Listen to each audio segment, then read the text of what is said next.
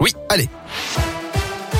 Et à la une de l'actualité, cette vaste opération anti-drogue dans la région cette semaine. Mardi dernier, les forces de l'ordre ont mis la main sur près de 20 kilos d'héroïne et 13 000 euros en liquide lors de perquisitions. D'après la montagne, plusieurs hommes ont été interpellés. Ils sont soupçonnés d'être impliqués dans ce vaste trafic de stupéfiants à Issoire, Clermont-Ferrand, Brioude ou encore Saint-Étienne. Les trafiquants présumés âgés de 20 à 40 ans, pour certains d'origine albanaise, étaient déjà connus de la justice. Hier et jeudi dernier, ils ont été présentés devant le juge d'instruction en charge du dossier en vue d'éventuels poursuite judiciaire. L'enquête, elle, se poursuit. Un accident tôt ce matin à Ambérieux, en Bugey, dans l'Ain. Ça s'est passé sur la route départementale 1075, peu avant 6 heures. Un véhicule seul en cause, avec au volant un jeune homme âgé de 19 ans. Il a dû être désincarcéré par les pompiers et transporté en urgence absolue au centre hospitalier du secteur. On ne connaît pour l'instant pas les circonstances de cet accident. Eh bien, mot de la tempête Diego qui a sévi hier et cette nuit en France. Eh bien, ce matin, l'alerte pour vent violent a été levée par Météo France pour le Puy-de-Dôme, la Loire et la Haute-Loire.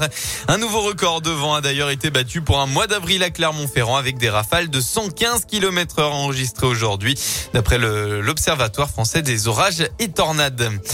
À l'étranger, un crime contre l'humanité. Ce sont les mots du chef de la diplomatie française, Jean-Yves Le Drian, après le bombardement meurtrier d'une gare dans l'est de l'Ukraine, à Kramatorsk, où des civils étaient rassemblés pour fuir.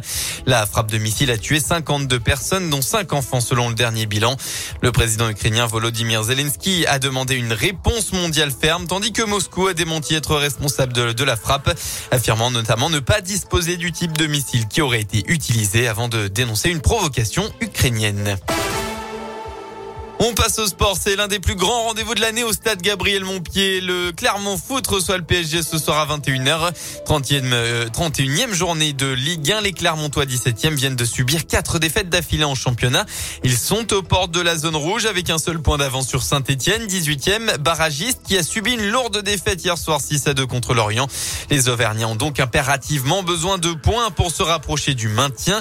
Au match aller au Parc des Princes en septembre, ils avaient logiquement subi la loi des Paris une lourde défaite 4 à 0.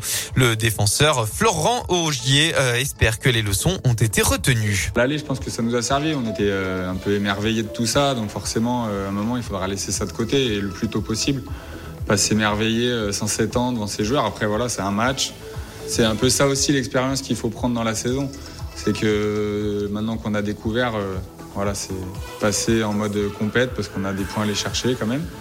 Et, euh, puis je vous dis, tout est possible quand même. Hein. Il y a des équipes qui les ont accrochés, pourquoi pas nous? Donc euh, ça sera vraiment être là, pas les regarder jouer et, être spectateur, vraiment être acteur de ce match. Et on perd pas aussi du euh, notre objectif qui est le. Clermont Foot PSG à 21h. Merci beaucoup Valentin.